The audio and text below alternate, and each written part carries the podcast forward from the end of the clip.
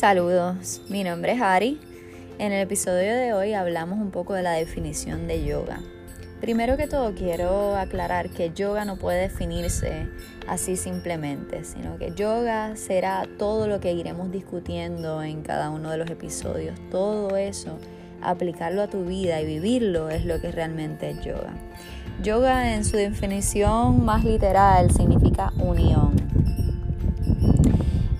Es el estado donde no extrañas nada, según Brahmananda Sarasvati.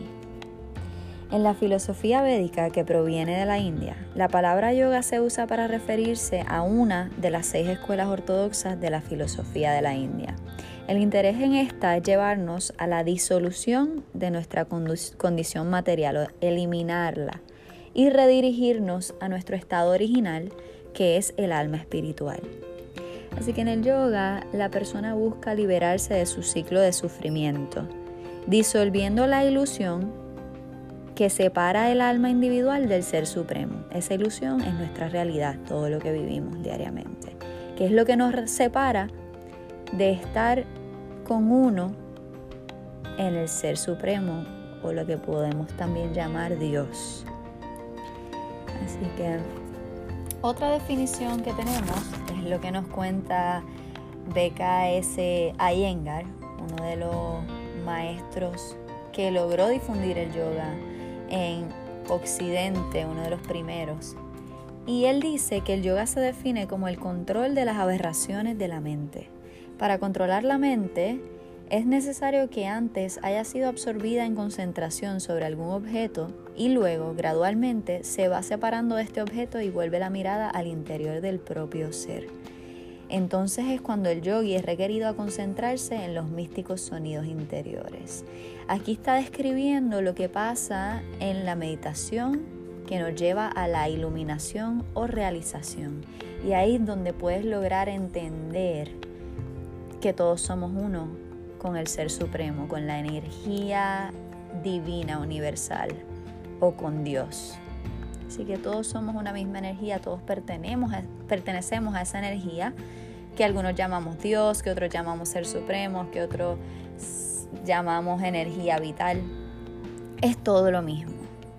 Y el yoga nos lleva a unir cuerpo, mente y alma para llegar a esa gran realización y vivir de una manera que podamos aplicar que todo lo que hacemos afecta a los demás y todo lo que hacemos a los demás nos afecta a nosotros, porque todos somos la misma energía, incluso con la Tierra o el planeta. Todo lo que le hacemos nos afecta, todo lo que pasa en él nos afecta.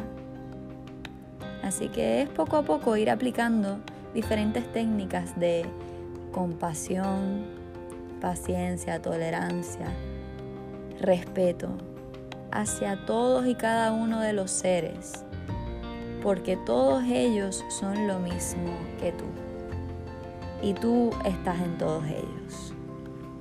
Hay un mantra que ayuda a la realización de esto, que es So-Ham. Se escribe S-O y aparte H-A-M. Soham, yo soy eso, eso soy yo. Yo soy tú, tú eres yo. Yo estoy en todas las cosas. El todo está también en mí. Ese es el concepto de unión, lo que significa yoga. Pero no es posible simplemente describirlo así, sino que a través de este podcast vamos a estar compartiendo para decirte las maneras en que puedes empezar a aplicar día a día el yoga en tu vida, para vivirlo, porque es un estilo de vida, es una mentalidad, es una manera de ver el mundo. Asimismo, como en el catolicismo dicen, ama a tu prójimo como a ti mismo. Es el mismo concepto, casi todas las religiones nos llevan a lo mismo, a entender que lo que le haces a los demás también te afecta a ti porque todos somos uno a que eres uno con Dios, con esa energía suprema, con ese ser supremo. es la misma energía en todas las cosas y todos los seres. Así que quédate pendiente del próximo episodio donde estaremos explicando un poquito más, todos los días un poquito más para llegar a vivir en yoga. Gracias por escuchar.